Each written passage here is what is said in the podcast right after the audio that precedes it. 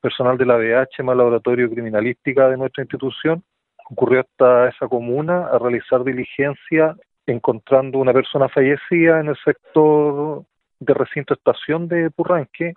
con varias lesiones principalmente en su cabeza y cráneo, eh, producto de acción de terceras personas, siendo gratulada como homicidio.